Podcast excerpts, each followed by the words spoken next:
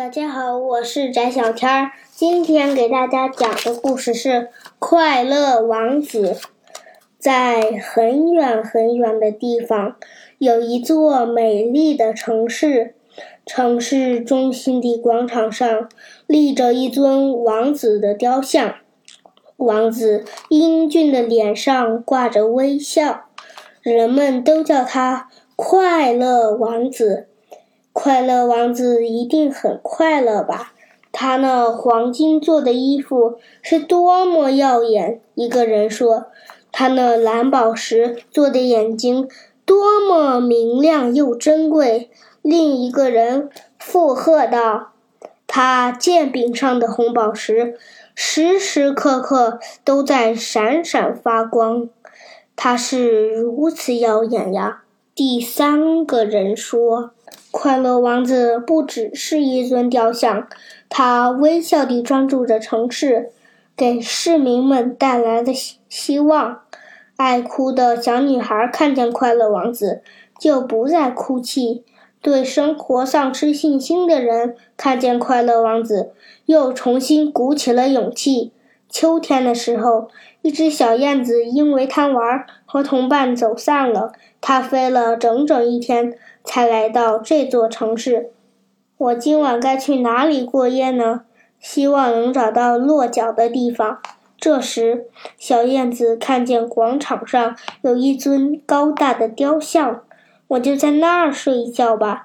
看来是个好地方。小燕子飞到快乐王子的两脚之间，啪嗒，一滴水落在小燕子的头上。它尖叫道：“天哪！”这儿的天气真是奇怪，万里无云的夜空居然也会下雨。小燕子可不想在这寒冷的夜晚被淋湿，它打算换个能遮风挡雨的地方。一抬头，却见哭泣的快乐王子。刚才那滴水，原来是快乐王子的眼泪。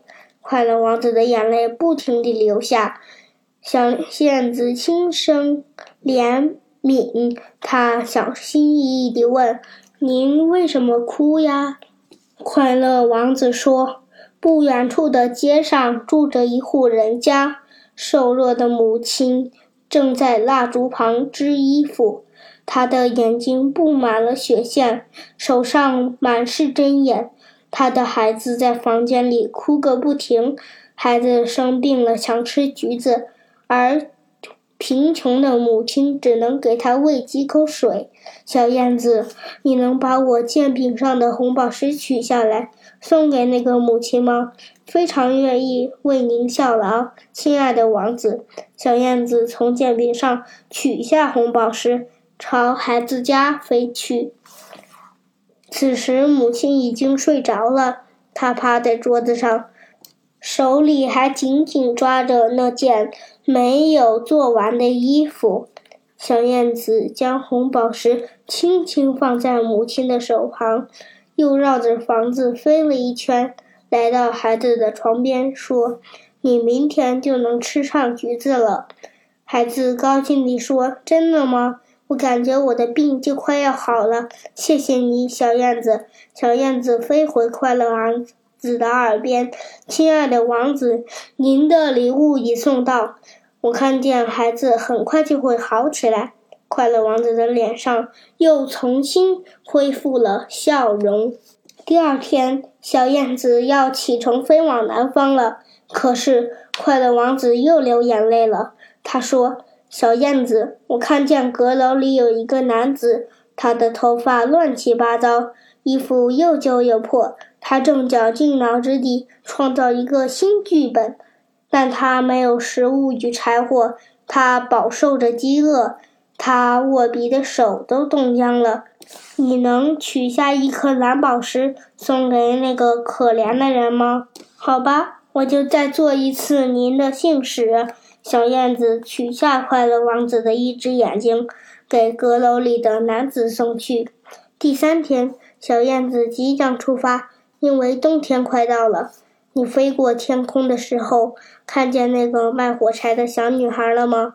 快乐王子伤心地说：“他在街道上转了好久，可是天气这么冷，根本没有人会出门。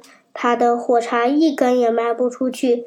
如果他没有赚到钱，回家后他的父亲就会打他，不许他吃饭。他还是个孩子呀，他是那么瘦小可怜。你能把我的另外一只眼睛也取下来送给他吗？这怎么可以？小燕子惊呼：“没有了眼睛，您就是个瞎子了。”快乐王子微笑着说。不要紧的，去吧，小燕子，快去吧。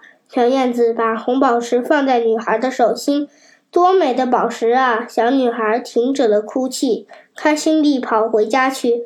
小燕子飞回快乐王子身边，快乐王子说：“我没了眼睛，再也看不见了，请你告诉我，这座城市还有多少受苦的人？”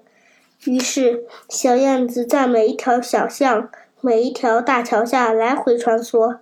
他看见没有钱吃饭的乞丐，乞求一次吃剩的面包被却被人驱驱赶。他看见无家可归的流浪汉住在桥洞里，睡觉的地方连一捆草都没有。他看见生活在小镇里的孩子，他们没有像样的玩具，也没有钱上学，只能蹲在树下或是墙角数一下午的蚂蚁。小燕子把这些都告诉了快乐王子。快乐王子说：“我浑身贴满了金片。小燕子，在你离开之前，能帮我把这些金片分给穷人们吗？”“不行，金片是您的衣服呀。”小燕子说。“不要紧，取吧，小燕子。”小燕子只好把金片一点一点地啄下来。天气一天比一天寒冷，可小燕子再也不想离开快乐王子了。快乐王子是如此善良又温暖呀！小燕子每天受着寒风，将金片送到穷人的手里。在一个大雪天，小燕子想努力飞回快乐王子的身边，可是它太冷了，翅膀没有了知觉，血液也快要被冻结。小燕子用最后的力气朝雕像飞去，最后死在了快乐王子的脚边。快乐王子没有了珍贵的眼睛和华丽的衣服，手里的宝剑也黯淡无光。他孤单地耸立在城市中心，再也没有听见小燕子的声音。他想，小燕子一定是去了温暖的南方。没有了华丽的外表，快乐王子的雕像再也不如从前那么耀眼。一天，市长路过广场，他抬头一看，天哪！快乐王子怎么变得这么难看了？他已经不能代表城市的影像，这里应该立上我的雕像。快乐王子的雕像被推倒了，人们原来的地方立了一尊华丽的市长雕像。接着，他们把快乐王子放在火炉里融化。奇怪，这颗真心怎么融化不了？铸像厂的工人说。于是，他们把快乐王子的心丢进了垃圾桶。这一天，上帝正在为这座城市上空巡查。上帝对一位天使说：“把这座城市里最珍贵的两件东西拿过来。”于是，天使就把千星和小燕子的两具尸体拿了过来。你的选择对了，生前给人们带去了太多温暖与欢笑，现在他们将在我的花园里永远快乐地活下去。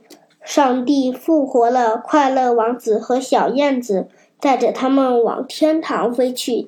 各位家长朋友们、小朋友们，今天的故事就讲到这里，拜拜。